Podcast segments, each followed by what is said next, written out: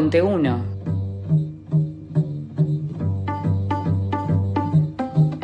El programa de la FICIP. Fundación de Investigaciones Sociales y Políticas. Viernes de 18 a 19 horas. Por FM La Tribu.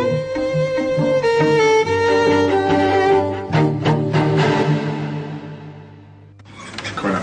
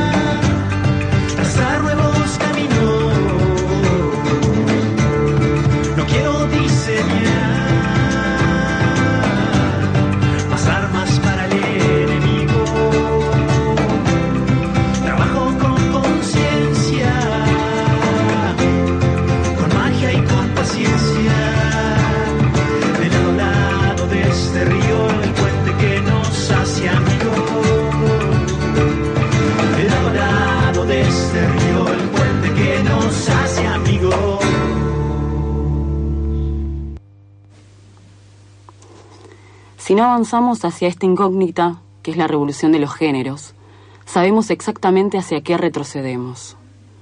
Un Estado todopoderoso que nos infantiliza, interviene en todas nuestras decisiones, por nuestro propio bien, que con el pretexto de protegernos mejor, nos mantiene en la infancia, en la ignorancia, el miedo a la sanción, a la exclusión.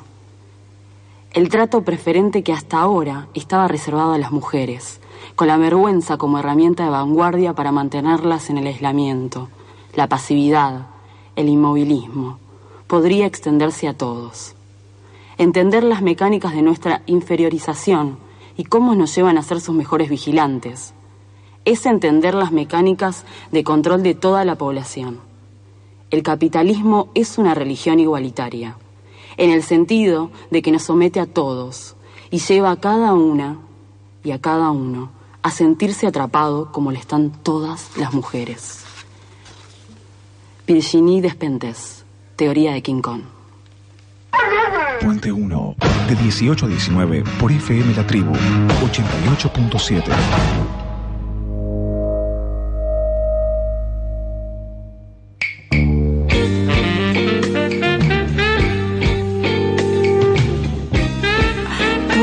tardes, bienvenidas, bienvenidos a un nuevo programa de Puente 1, el programa de la FICIP, de la Fundación de Investigaciones Sociales y Políticas. Vení, acércate, Nicolás, siéntate. Bueno, Un segundito. ¡Ay, llegamos todos! estamos todos sobre la hora. ¿Cómo Bueno. estás, Blanca? ¿Cómo te va, Nicolás? Hola, Estela. Bien, ahí está Estela. Estela. El día de hoy te va a acompañar en el piso. Yo me voy a los controles ya mismo.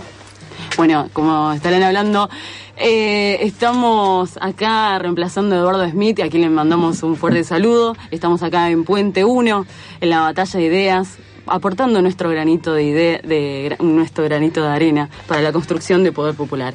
Y nuestro grupo de producción, aquí al lado la tengo ya Estela Enesi, que está corriendo, está agitada, Julieta Estoy agitada, Lucero. por eso no estoy hablando nada. ¿Cómo va? Eliana Ferradas, Nicolás Sweet, así que estaba recién acá en el piso y ahora que está con Soledad Basket en los controles, ahí en los botones. Si te querés comunicar con nosotros lo podés hacer al puente1 Nuestro Facebook, tenemos la página de Puente 1, el programa de la También Twitter, arroba Puente 1, nuestro blog eh, puente1.blogspot.com.ar, donde están todos nuestros programas todos los viernes, donde están todas las entrevistas. Y también nos puedes volver a escuchar los domingos a las 3 de la tarde por Radio Sur FM 88.3, los lunes a las 3 de la tarde por la red eh, nacional de medios alternativos, por la radio, y el miércoles a las 10 de la noche por Radio La Azotea FM 88.7. Y también, ah, como estamos ahora sonando en FM de la tribu, estamos por la radio La Quinta Pata del, del barrio de San Vicente, allí en Córdoba. ¿Cómo estás? Bien, todo bien. Buenas tardes para todos, para vos Blanca, acá las compañeras que veo que han venido a visitarnos a participar de este programa. Un saludo enorme a Eduardo Smith, que hoy estoy acá adentro. Hace mucho que no estaba haciendo aire, así que estoy muy contenta de estar acá con ustedes. bienvenida, entonces. Muchas gracias. ¿Cuántas radios y cuántos espacios en los cuales podemos retransmitir el programa? Así que estamos muy contentos. Este año sumamos muchos lugares donde el programa se puede retransmitir, así que bueno, aportando nuestro granito de arena en la lucha por la construcción del poder popular. Exacto. Eh, vamos a un tema así para como. para Vamos a un poco de po- música. Un poquito de música, va, para darle un poquito de aire también. Estela, Dale. sí, Leandro Tornelo, dando un beso, Milongueya. Va.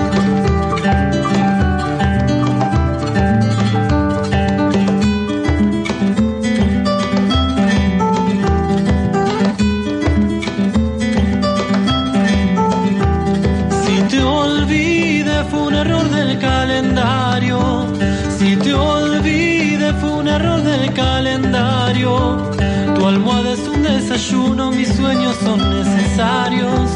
Tu almohada es un desayuno, mis sueños son necesarios. Mi alma piensa en tus labios cruzando a nado mi piel.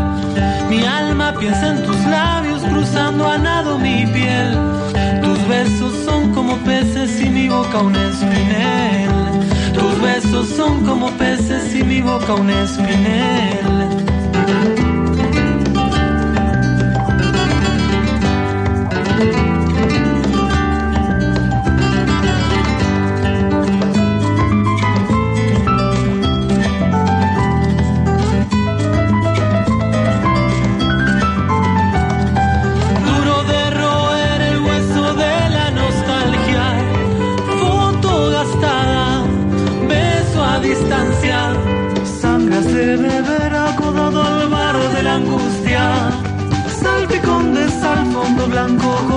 Agua.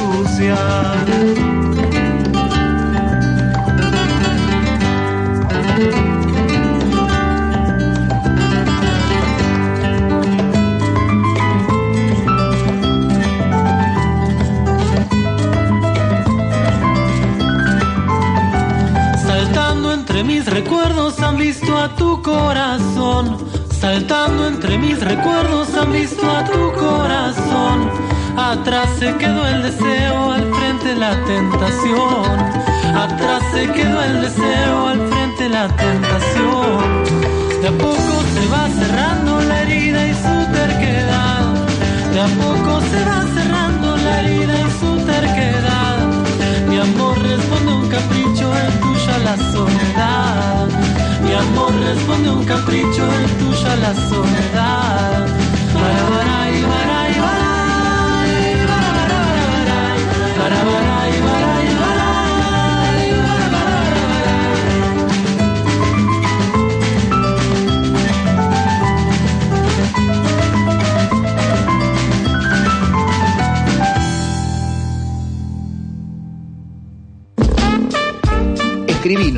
elpuente1 arroba gmail.com.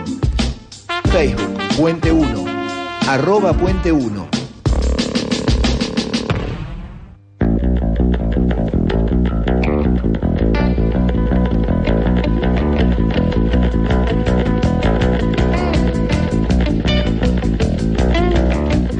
Emotivo homenaje a Nora Cortiñas en la Biblioteca Nacional. El martes pasado, en el marco del Día de la Militancia, la Biblioteca Nacional Mariano Moreno realizó un homenaje a la madre de Plaza de Mayo, línea fundadora, que lleva 39 años luchando por los derechos humanos.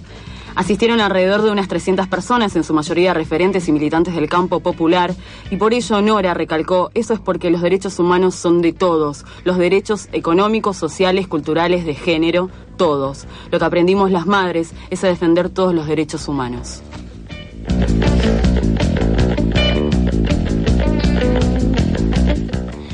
La marcha de la gorra volvió a copar las calles de Córdoba. El pasado miércoles miles de personas expresaron una vez más la exigencia de la derogación del Código de Faltas, ya que de esta forma se dan detenciones arbitrarias, persecuciones, abusos y violaciones a los derechos humanos. El comienzo de la movilización tuvo que retrasarse ya que un grupo de carreros de la cooperativa La Esperanza de la ciudad de Córdoba denunció que efectivos policiales no los dejaban avanzar, avanzar hacia el punto de encuentro de la marcha. Por eso escuchamos a Ramiro Díaz, trabajador de la cooperativa. Cuando este grupo en el que íbamos nos paró la policía, estuvimos alrededor de una hora en donde los abogados tuvieron que dialogar permanentemente, diciendo que no nos podían permitir la circulación, que no había ninguna, ningún motivo real ni demás, pero ellos sabían con que las órdenes eran esas, que ningún carro podía llegar al centro. A todo esto los otros dos grupos que bajaban ya estaban en la marcha y nos estaban esperando para poder largar, porque la consigna era, era esa, que hasta que no llegáramos todos no, no se iba a arrancar. Después de alrededor de una hora eh, nos pudimos, pudimos avanzar, la policía iba adelante, digamos, nos iba escoltando lamentablemente, pero bueno, eh, eh, fue la forma de poder llegar a participar. La Asamblea Nacional de Francia prolonga tres meses el estado de emergencia. Ayer la Asamblea Nacional Francesa decidió prolongar durante tres meses más la duración del estado de emergencia en el país y reforzar ese régimen de excepción. Por eso estamos en comunicación con María Elena Saludas, coordinadora de ATAC de la Asociación por la Tasación de las Transacciones Financieras y la Ayuda a los Ciudadanos e integrante del Comité para la la Anulación de la Deuda del Tercer Mundo. Muy buenas tardes, María Elena. Te saluda Blanca y Estela en el aire de FM La Tribu. ¿Qué tal? Buenas tardes, ¿cómo están? Bueno, como está... Eh, como estaba diciendo, eh, la Asamblea Nacional de Francia prolonga tres meses el estado de emergencia. ¿Qué consiste específicamente esta decisión? Sí, lo sorprendente es que, eh, si bien es repudiable el atentado y eh, todo lo ocurrido el viernes pasado, eh, realmente mm, durante tres meses eh, continuar con el estado de emergencia, no solo en París, porque en principio fue en París, sino en todo en todo el territorio nacional es realmente preocupante porque es como que este, defender los derechos humanos atentando contra los derechos humanos porque significa este, el estado de emergencia. Bueno nosotros tenemos sabemos bien no con el tema de las declaraciones de estados de sitio de estado de sitio etcétera etcétera pero es restringir la circulación de personas de vehículos ordenar registros domiciliarios este eh, y medidas, digamos, para asegurar el control este, sin ningún tipo de, de orden judicial, digamos, ¿no? Eh, se, se suspenden, por supuesto, todas las manifestaciones en la vía pública, eh, incluso hay medidas hasta para asegurar el control de prensa. Bueno, preocupante, preocupante porque son este, situaciones complejas y el debate, digamos, no pasa eh, por, por eh, los buenos y los malos, como medio como que se está eh, poniendo hoy, ¿no? Hay que analizar el contexto en el que estamos. Este, Y María Elena, ¿cuál es la posición de ataque entonces en Francia frente a todo esto que está pasando y a la postura que realizó el presidente Hollande? ¿Qué pasa con los bombardeos que posteriormente realizó Francia a Siria? ¿Cuál es la posición de Sí, ustedes? bueno, ATAC Francia sacó inmediatamente un, comuni- un comunicado muy corto, ¿no? Pero que tiene que ver, este, tiene que ver sobre todo con las, las actividades que van a iniciarse a corto plazo, ¿no? Pero que, no, mm, absolutamente eh, clara, claramente de que mm, no, nosotros no estamos en guerra, como Hollande eh, dijo, estamos en guerra, es decir, desde ATAC, digamos, se considera que la población de Francia no es la que está en guerra, es el gobierno que continúan, digamos, bombardeando sin piedad, ya hace ocho meses que están bombardeando Siria. No quiere decir que nosotros esto, ojo, hay que tener bien en claro, se justifican los atentados, pero como yo te decía antes, hay que analizar todo el contexto, no solo actual, sino de años, ¿no? De años, de años y diría hasta de siglos. Y María Elena, ¿por qué, ¿por qué Francia viene bombardeando hace varios meses a Siria? Bueno, eh, hay, hay, eh, está en el marco de la alianza Estados Unidos, este y bueno en, en España en este momento tienen muy poco pero bueno están en el proceso digamos de desestabilización sobre todo de los países ya lo lograron eh, si, si pensamos un poco arranca con con la guerra para eh, sacar a Saddam Hussein este, en el 2003, ¿no? Que se en aras de la libertad. eh, fíjate que yo creo que una de las cosas que hay que reflexionar, porque el viernes cuando lo escuché Hollande, me pareció escucharlo a Bush en el 2001, cuando dijo o están conmigo o están con el terrorismo, y dijo que en nombre de la libertad y de la democracia iba a llegar hasta todos los rincones del mundo. Y Hollande hizo mucho hincapié también en nombre de la libertad, el país libre, y, y- y yo quisiera que re- reflexionáramos también en algunas cuestiones, pero bombardear, continuar bombardeando despiadadamente Siria, eh, supuestamente para terminar con el Estado Islámico, digamos, es, es una atrocidad, porque son cientos de desplazados, hace ocho meses que Siria está siendo bombardeado, y, este, digamos, supuestamente para combatir el terrorismo, pero no están, digamos, articulando en absoluto con el presidente de Siria. Siria es un país que tiene un presidente. Por encima del gobierno están bombardeando, que es lo que Rusia, digamos, cuestionaba. Ahora creo que están negociando, pero este, eh, en, en eso, mm, digamos, el- el- la estrategia es desestabilización de, de estos de estos países este, y el objetivo detrás es obviamente el económico no pero las reflexiones este, para para saber para un poco primero que hay que analizar eh, como con tranquilidad todas estas situaciones que son muy muy complejas pero yo recuerdo lo, lo que decía, eh, a mí me gusta mucho un, escritor de novelas policiales, fíjate, ¿no? Este, eh, que, que él dijo, ellos están aquí porque nosotros estuvimos allí. Henning Mankell es un escritor sueco que murió hace muy poco tiempo y que dijo es- esa sencilla frase, ellos están aquí porque nosotros estuvimos allí. Qué mejor definición de lo que es la colonización, ¿no? Hay que arrancar un poco desde ahí. Este, incluso ahora con el, el tema también de los refugiados, tiene que ver con la desesperación ante la guerra y ante la destrucción de todos los territorios, este, este desplazamiento y esta, est- estos países que han sido devastados desde, desde Irak a Libia, Afganistán, y ellos también, cuando digo ellos, digo esta coalición que han formado también grupos como que paramilitares eh, o, o- grupos para desestabilizar los gobiernos, digamos, de esa zona, como, como fue Al Qaeda. Todos, todos sabemos que Al Qaeda fue, eh, fueron, fueron, se, se fue conformando este, pa- para la- mm, en- en- sobre todo en Afganistán para eh, luchar entre comillas contra contra la izquierda o contra los gobiernos digamos que en última instancia estaban conteniendo los fundame- los fundamentalismos no María Elena, del 28 de noviembre hasta el 12 de diciembre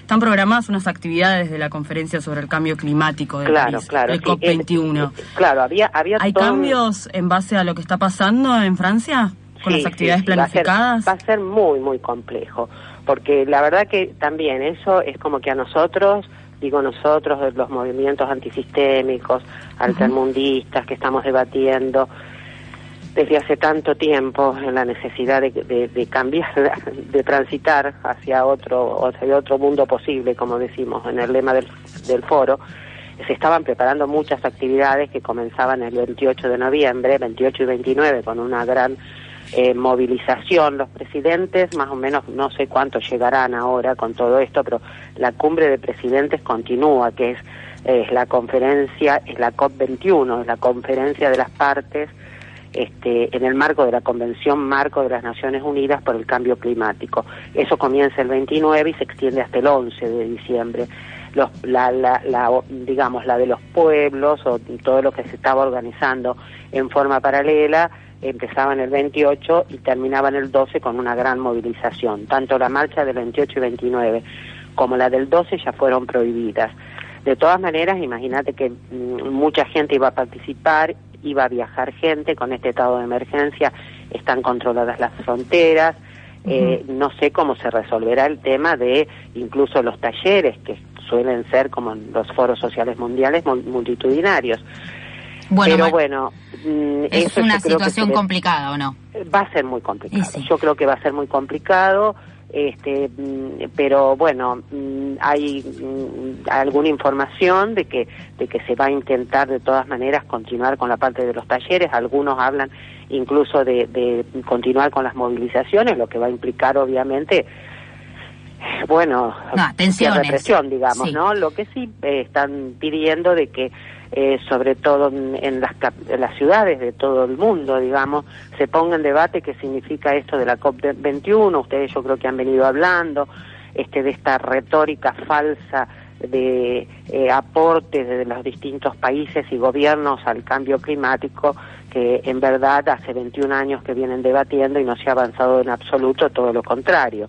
Entonces probablemente, por lo menos en Argentina, se está intentando programar una actividad informativa de sensibilización y, digamos, para denunciar sobre todo esto, la, hipro- la hipocresía que existen en las instituciones, incluso en el marco de las Naciones Unidas, que en donde el lobby de las grandes empresas transnacionales más contaminadoras es muy importante, este, eh, en donde se habla de economía verde, de, so- de falsas soluciones al cambio climático, bueno, para denunciar todo esto. Entonces, este, en Buenos Aires se planea eh, algunas actividades en, probablemente en, en- el planetario, digamos. ¿Cuáles son, María. Elena? Tengo entendido que estás en la organización de esas actividades. Sí, estuve los otros días y son eh, distintas eh, organizaciones que están participando, como de una multisectorial, este, y se va a hacer un- una actividad eh, así, en donde cada organización va a trabajar a lo mejor sus temas, porque tiene que ver cada uno de los temas, sea los que están denunciando a Monsanto todos los 25, los que luchan por la soberanía alimentaria, los que, bueno, mm, eh, nosotros estuvimos también, yo estuve participando de la segunda conferencia que se hizo en Quitipaya, ¿no? Que se debatió realmente, se debatieron realmente las causas estructurales de la crisis climática, ¿no? Eh, bueno, se va a estar ahí de, de un modo más, mm, digamos, tipo radio abierta, con música también, con con una eh, eh, una ceremonia porque van a estar también los pueblos originarios y bueno con eh, así acciones de sensibilización y en donde las distintas organizaciones este, comentarán también su trabajo que y, y se, y se articularán en, en- en ese día el de denuncia de, eh, de- digamos de, la- de- las causas estructurales de la crisis. ¿Dónde, ¿Dónde nos fijamos, por dónde nos comunicamos para poder participar de estas actividades en el planetario, en las distintas actividades, un cronograma? ¿Dónde nos fijamos? Yo toda- todavía no tenemos este, la página, digamos, estaba tratando de armar, pero Ah, bueno, yo te vamos, María prometo... Elena, arme la página. Si no van a llegar las actividades, No, las actividades van a ser en el planetario, están en los bosques. Mirá que yo vivo en Rosario, no me retes. No te reto, María Elena. Bueno, Este, María Elena, entonces vamos a estar esperando ahí las, las actividades, Sí, sí, a ver dónde, sí. dónde Porque, estarán bueno, publicadas. eh, va a ser es un domingo, la gente está tranquila, paseando con sus hijos y bueno, tam- a, a los que también hay que explicarle, porque esto que estamos haciendo es fundamentalmente para, porque es muy serio, digamos, el tema de la crisis climática, de la de la matriz energética, etcétera, etcétera. Así que bueno, este los niños a veces son los más los más sensibles a todas estas explicaciones. Bueno, María Elena, ya que vas a Este- estar por Buenos Aires, estás invitada para participar del próximo programa Sí, de gusto. Puente 1. Eh, ATAC tiene un sitio, ¿no? ATAC tiene un sitio eh, de Sí, internet. y después, pero eh, ATAC tiene un sitio, pero bueno, Ah, lo- bueno. estas últimas informaciones yo recomiendo que las encuentren porque hay una declaración muy interesante de los movimientos de América Latina y el Caribe con relación a la COP21 y esta declaración también de ATAC Francia que es www.cadtm www.cadtm. Comité para la Comité Anulación de la Anulación, Deuda exactamente, del Tercer Mundo. Lo estamos poniendo en el Twitter ahora de Puente 1, ahí está la información de dónde podés estar esperando, encontrando la información de esas actividades de la COP21 acá en Buenos Aires. Bueno, María Elena, saludas, Sí. te mandamos un abrazo muy grande y muchas gracias por la Rosario. participación. ¿eh? No, por favor. Hasta luego. Chao, chao.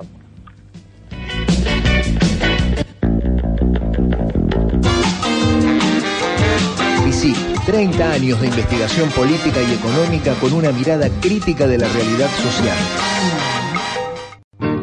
Puente 1. Articulando resistencias. El que no cambia todo, no cambia nada.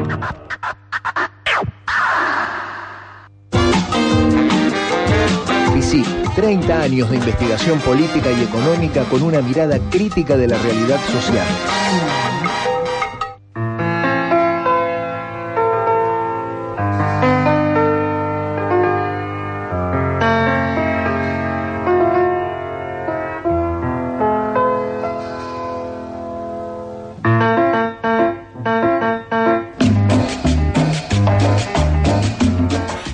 Con Puente 1, el programa de la FICIP, 18 y 34 minutos. ¿Cómo te puedes comunicar con nosotros, Estela? Eh, nos podés mandar un mensaje al Twitter a arroba puente1. Ahí tenemos a Nicolás detrás de los controles recibiendo los mensajes. Nos llegan los mensajes acá y los, los comentamos al aire. También podés eh, comunicarte a través del Facebook, también Puente 1. Y hay un blog donde puedes encontrar los programas, notas. Eh, bueno, archivo de, de lo que vamos diciendo en los programas y mucho más que también se llama Puente 1, Blogspot Puente 1.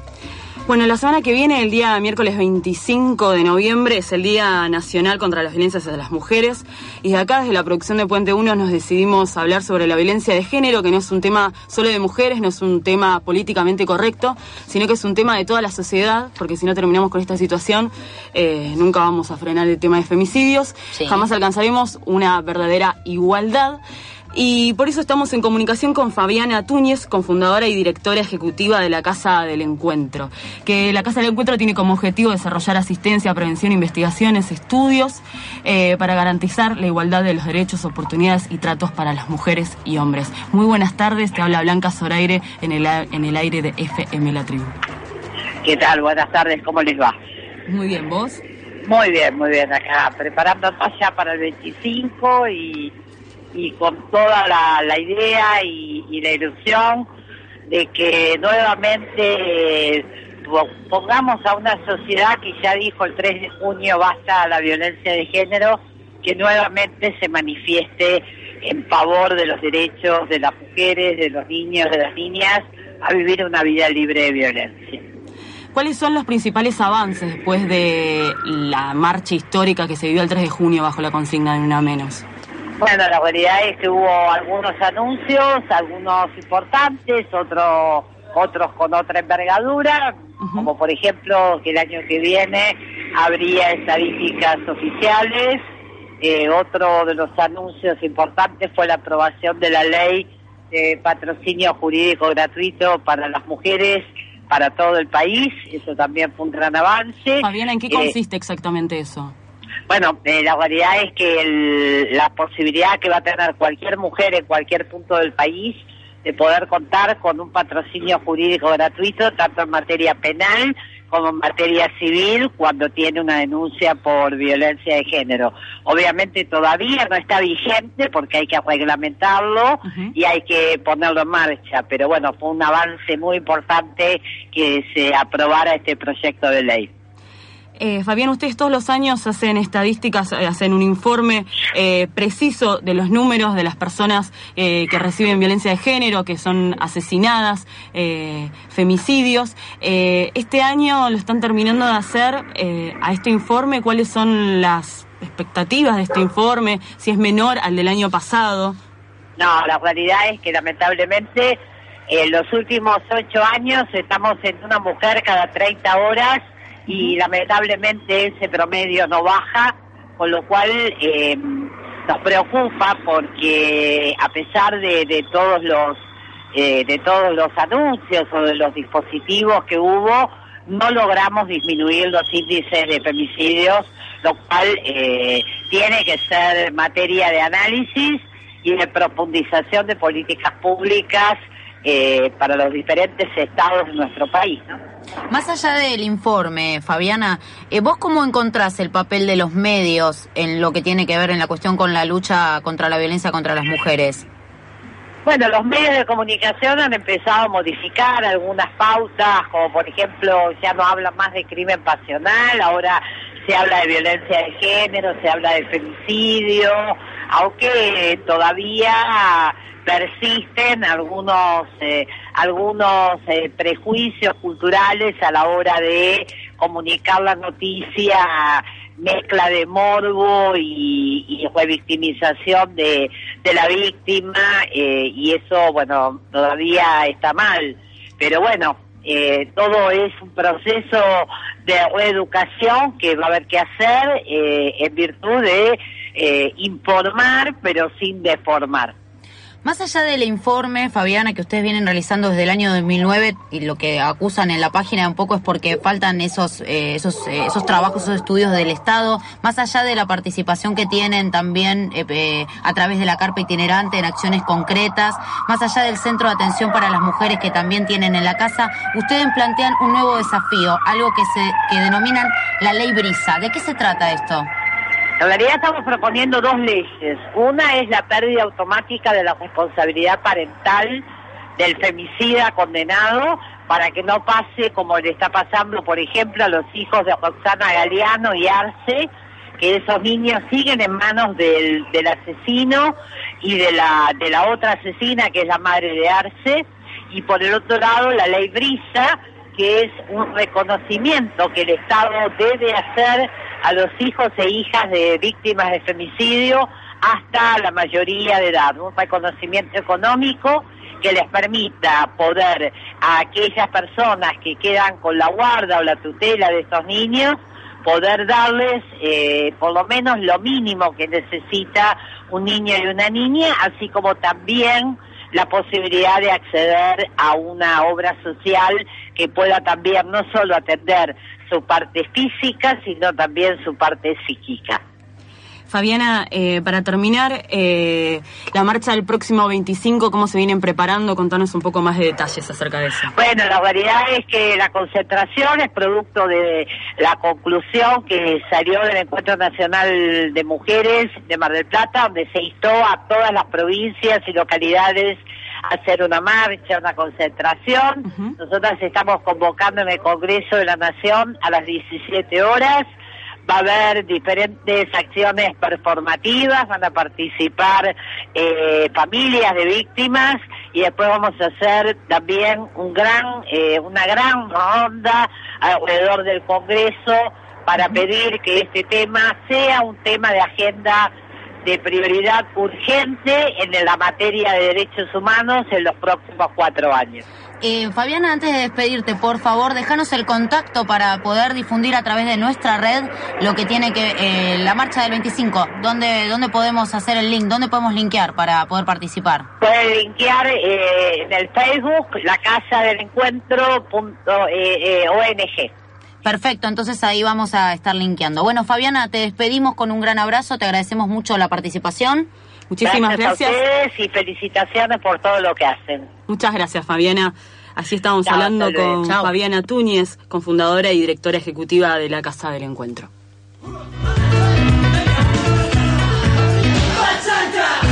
Vamos a mover un poco, ¿no, Blanca? Dale, dale. ¿Mano negra? Pachanca. Pachanca, adelante. No llores, mi vida, no llores, más lágrimas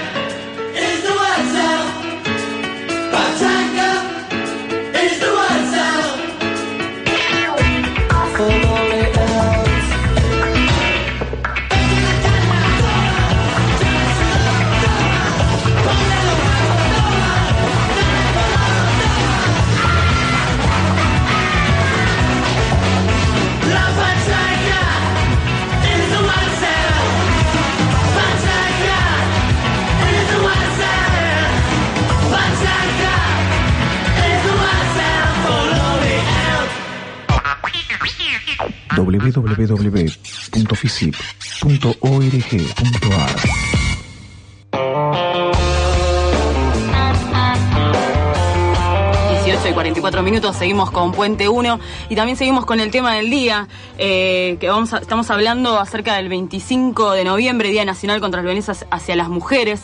Y Este sí. año, bueno, el 25 es el día de la lucha contra De la el, día na- lucha. de la- el día nacional de la lucha contra la violencia eh, contra las mujeres. Internacional. Internacional, bueno, ahí lo, lo, lo hicimos nada más que para el país, pero no, es a nivel internacional. Y en nuestro país, el 3 de junio de este año, hubo una, una movilización muy importante, con mucha gente ahí presente en el Congreso, en distintas partes en realidad de la ciudad de Buenos Aires, que fue el famoso Ni Una Menos. Ahí estuvieron un montón de personas, no solo mujeres, un montón de hombres. Se discutieron varios puntos importantes y a partir de ahí, bueno, se empezaron a hacer más visibles un montón de acciones concretas que vienen sucediendo en la sociedad para, eh, para justamente dejar en claro la lucha contra la violencia contra las mujeres. y por eso se suman tres mujeres hermosas a la mesa, Paula Nieto, eh, Rocío Drugowski, Dubrowski y eh, Sandra González Altea de la comisión organizadora del Festival Nacional de Teatro contra las Violencias hacia las Mujeres. Muy buenas tardes. Hola, buenas tardes. Hola, ¿qué tal? Y no me quiero olvidar, ustedes son eh, Paula y Rocío, son de Izquierda Revolucionaria y eh, integran la campaña nacional contra las violencias hacia las mujeres y nos vienen a hablar un poco de esto. ¿Cómo nació esta campaña? Bueno, la campaña eh, en realidad nace a partir de la necesidad de unificarse eh, contra, digamos, en esta lucha contra las violencias, ¿no?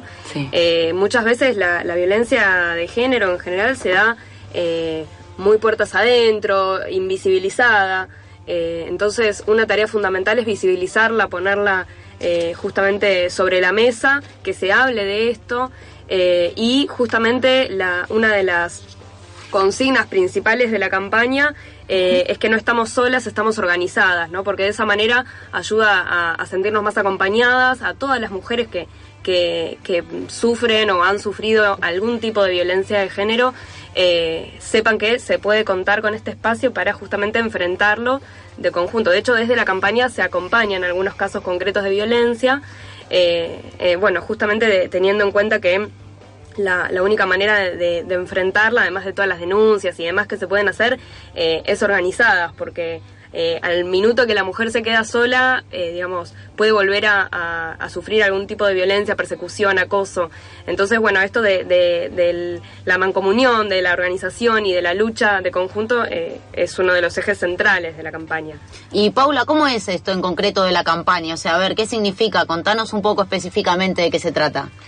Bueno, no, se trata de que, eh, de esto que decía Rochi, ¿no? Participan un montón de organizaciones. Eh, Bueno, Izquierda Revolucionaria es una. ¿Y cuál es revolucionaria ¿Y cuáles son las otras que se suman? Eh, las tengo por ahí A ver, a ver, ahí vienen. ver. Eh, Pasamos el machete. Cobla Brecha, el Frente Popular Darío Santillán, Pañuelos en Rebeldía, eh, Movimiento por la Dignidad, entre otras. ¿Y, y qué, y qué llevan a cabo entonces? Eh, O sea, son tienen un centro de atención a las mujeres, realizan actividades. ¿En, en qué consiste la campaña? Y un poco de todo. A- hacemos actividades y también eh, tratamos, como decía Rochi, de acompañar a, a distintos casos eh, para esto, para que no se sientan solas, compañeras, estamos todas juntas. Eh, y eso, hacemos actividades y tratamos de lo que nos da, ¿no? Eh, poder acompañar a, a todas las compañeras que se acerquen. Bueno, ¿dónde se realizan las actividades o dónde podemos encontrar información para si necesitamos consultar, si queremos participar? Bueno, la campaña está eh, organizada por distintas regionales, ¿sí? Hay una regional capital, una regional en el norte, en el sur de la del Gran Buenos Aires y además se está buscando nacionalizar, o sea, en todas las provincias del país poder generar espacios de organización desde la campaña. Eh, por ejemplo, un, un caso concreto en donde eh, dimos un debate y una eh, organización específica para justamente ir a los aspectos más concretos de la campaña fue en el marco del Encuentro Nacional de Mujeres de este año que se hizo en Mar del Plata, el número 30 fue. eh, hicimos un taller específicamente organizado desde la campaña que se llamó Estrategias eh, de lucha contra la- las violencias hacia las mujeres. Este taller fue coordinado desde la campaña, eh, fue una propuesta de, de debate, bueno, en el marco del encuentro, que se dan muchísimos talleres y que además, eh, justamente este año, después del Ni Una Menos, como mencionabas, eh, Fue un encuentro súper concurrido, más de 70.000 mujeres estuvimos ahí y bueno, eh, tener la posibilidad de debatir estrategias concretas eh, para enfrentar la violencia de género nos pareció fundamental, así que este taller fue una de las, de las eh, cosas concretas que, que se impulsó este año. Después se hacen caravanas para visibilizar la violencia en, en las distintas regionales que les contaba. eh, Y retomando el tema del encuentro y el taller que fue en paralelo, este taller eh, de las estrategias, ¿cuáles fueron las conclusiones que se sacaron en ese taller? Bueno, mira, uno de los aspectos centrales que salió es la necesidad justamente de la organización, ¿no? De, de poder eh, enfrentar la violencia de manera organizada, porque eh, sabemos que, bueno, la, la violencia de género y la violencia hacia las mujeres es una cuestión social, es una cuestión de clase, eh, que si bien eh, afecta a todas las mujeres de los distintos sectores sociales, se da de manera mucho más cruda y están mucho más expuestas las mujeres de la clase trabajadora, las mujeres eh, de las clases populares. Entonces, eh, la, la posibilidad de la organización es algo fundamental para poder enfrentar las violencias. Eh, este es uno de los ejes, salieron un montón, pero no, Eh, uno de los, de los más importantes fue esto, la necesidad de, y eh, de enfrentar la violencia en la lucha, en las calles, por eso estas instancias como el 25 son muy importantes para poder seguir poniendo en debate este tema, ¿no? Porque nosotros también creemos que algo que pasó el 3 de junio, que fue muy masivo y muy heterogénea la, la asistencia a, a las calles ese día, eh, pero también habilitó a que mm, ciertos personajes que en su práctica eh, no son coherentes con, con el ni una menos, eh, bueno, salieran sin embargo con el cartel y se sacaran la foto. Que yo, el caso de Tinelli es, es un, un caso paradigmático, ¿no? Que eh, encarna, de Entre hecho, otros. todo lo contrario, sí. Eh, bueno, entonces eh, necesitamos profundizar un poco más ese debate y, y, bueno, ir más a fondo con quiénes son los responsables de, de, de los distintos tipos de violencias y cómo se enfrenta esto organizándonos. Bien, segundo Festival Nacional de Teatro sobre la Violencia de Género. Esta es otra acción concreta de manifestación, de lucha concreta contra la violencia contra las mujeres, ¿no? Que parece medio un trabalenguas, pero es así.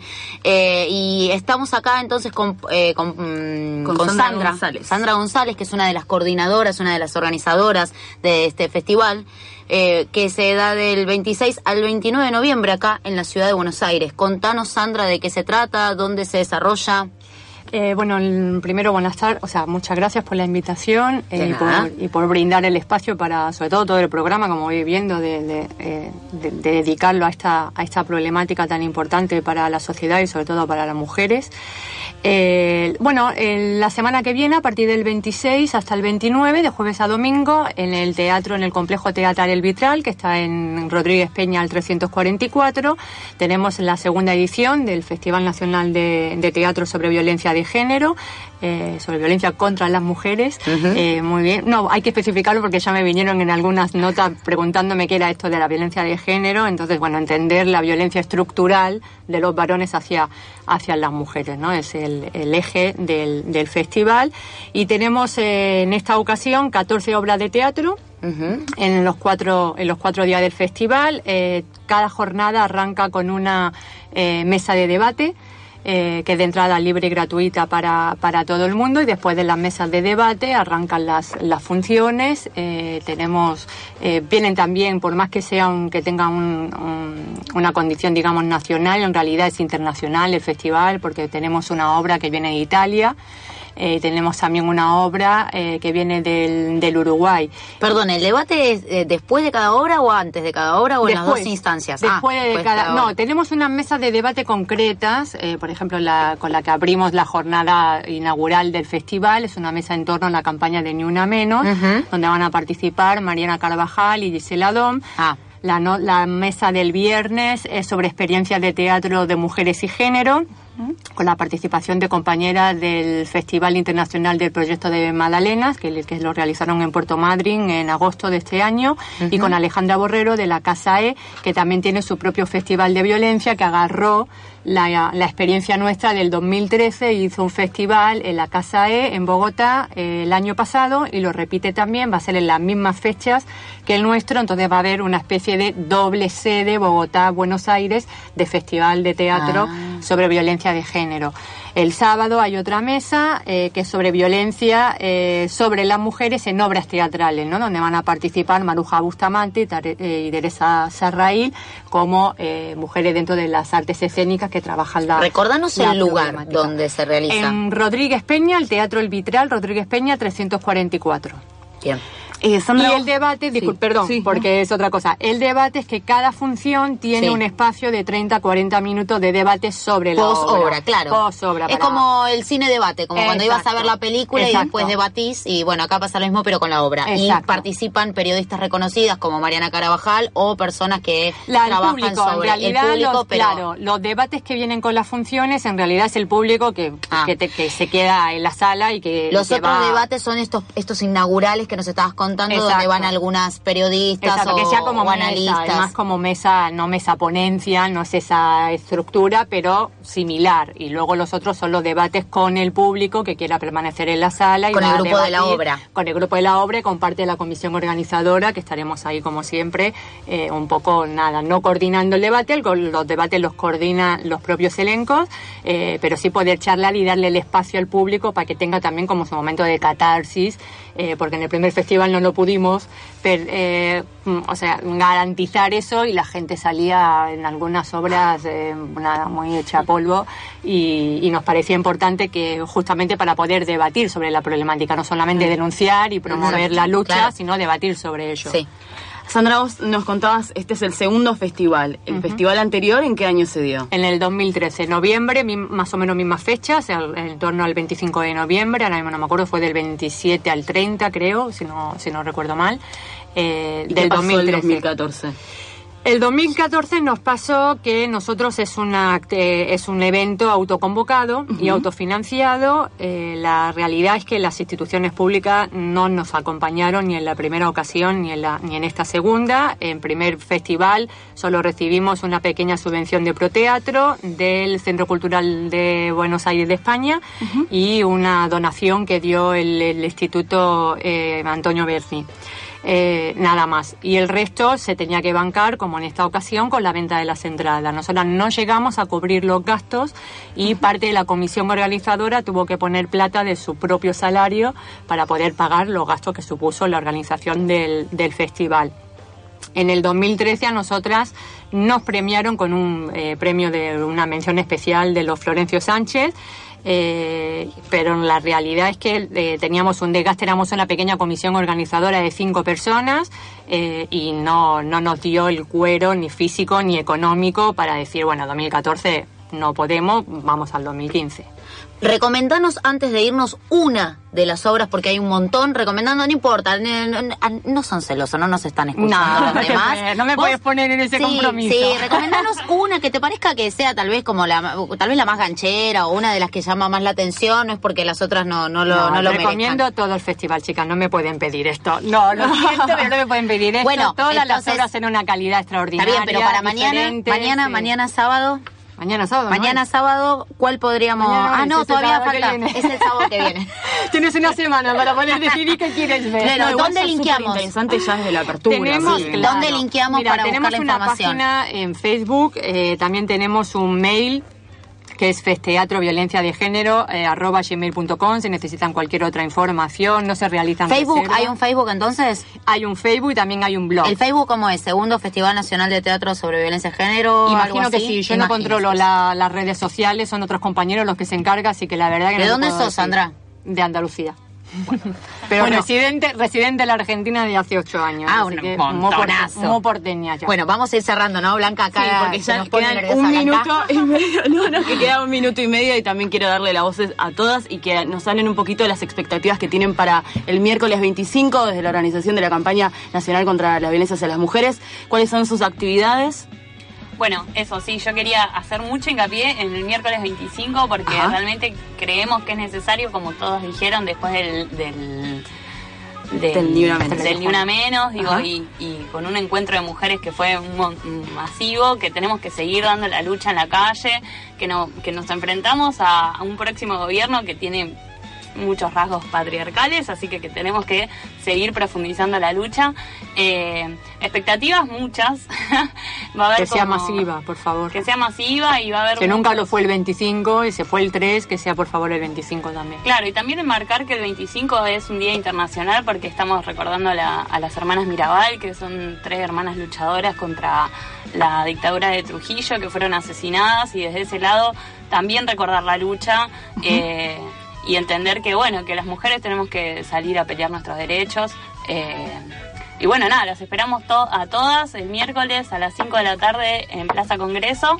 Eh, nada, eso. Muchas gracias Paula, muchas gracias Rocío, muchas gracias Sandra. Bueno, nos volvemos a encontrar entonces el miércoles 25 en la Plaza Congreso. Sí. Sí, eh, agregar una cosita que cuando la compañera hablaba de, de esto del teatro, a nosotros nos interesa mucho eh, promover esta visibil- visibilización de la violencia también a, a través de actividades culturales, Seguro. artísticas.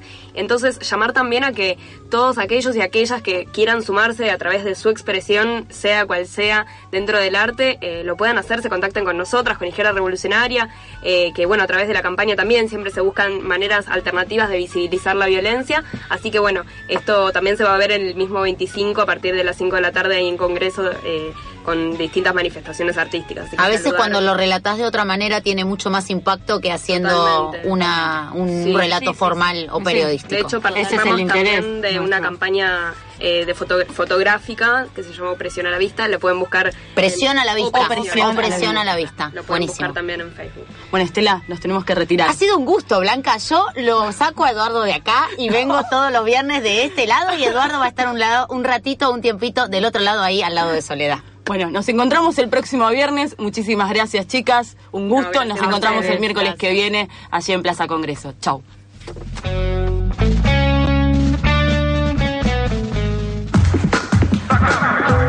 FISIP, 30 años en la construcción de poder popular. Puente 1. Un programa de la FICIP. Puente 1. Un programa de la FICIP. Un programa de la FICIP. FICIP. Fundación de Investigaciones Sociales y Políticas.